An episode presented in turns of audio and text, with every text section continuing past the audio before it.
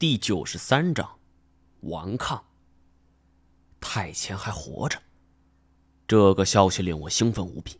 可是，一看他如此的状态，我激动的心情转变成了一种担忧。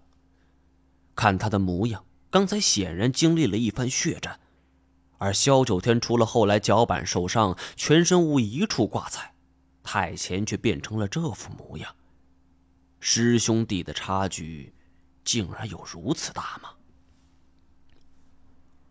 萧九天也知道自己脚受伤，处在下风，但他还是狞笑着：“没想到你竟然没死。”太监盯着他，目无表情，但是从一片血痕中闪烁着精芒的眼睛，却是让人最为害怕的。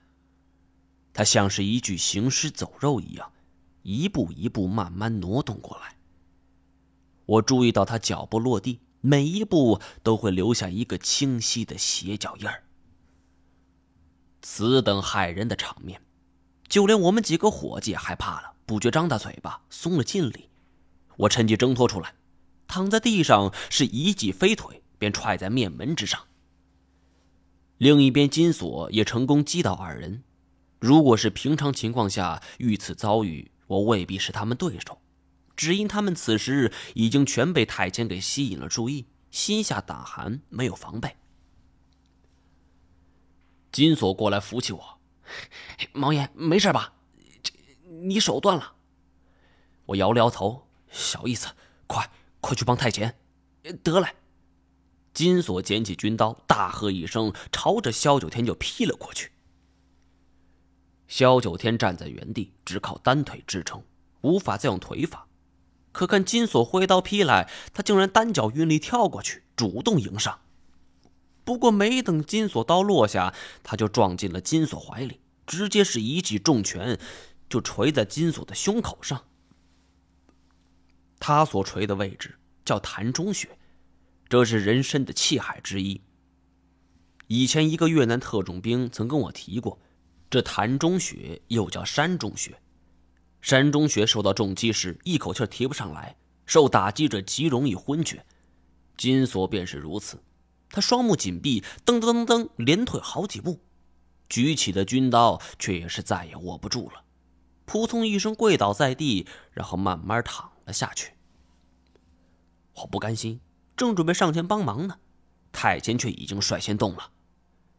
萧九天见我作势扑来，已经做好防守姿势。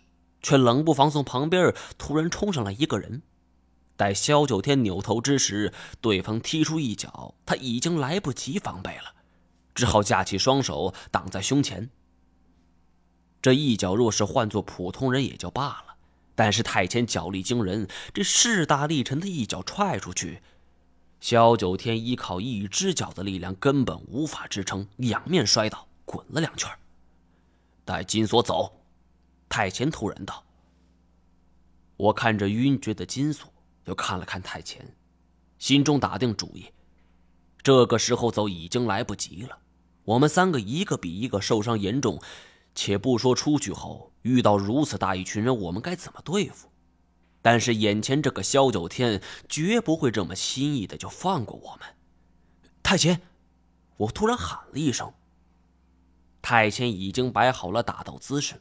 听见我喊他后，耳朵动了一下，并没扭头看我。打死他！我咬牙道。在这个基地之中，虽然人很多，但是萧九天和太谦如此的身手，就是全世界他也找不出来几个。我想，这个幕后老板对于萧九天肯定是十分器重的，他依赖于萧九天，就像是我们依靠太谦一样，不可或缺吧。我们只要制服了萧九天，就不怕这个老板不现身。太前似乎看准了萧九天的弱点，竟然使出了萧九天最为擅长的腿功。他两条腿如同窗花一样左右开弓，击打的目标正是萧九天那只脚。萧九天知道自己脚的伤势有多重，可是剧痛之下难以发力，他只能是两只手抓住裤子。勉强抓着腿躲避太前进攻。太前这一腿踢过来，萧九天则是急忙拽腿后退，忙里偷闲还还了一拳，要锤击太前的小腿骨。